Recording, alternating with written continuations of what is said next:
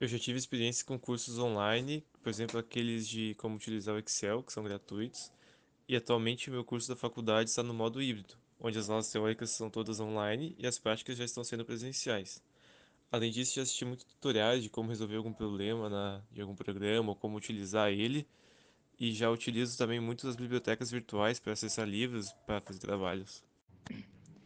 Já participei de vários cursos online durante a pandemia. Além de fazer a faculdade e realizar os cursos complementares obrigatórios da instituição, procuro me atualizar com cursos da minha área de recursos humanos.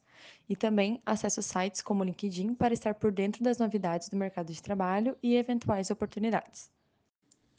Para esclarecer dúvida, a estratégia que eu ainda utilizo são os e-mails, já que as aulas são online, então não tem como tirar dúvida presencial.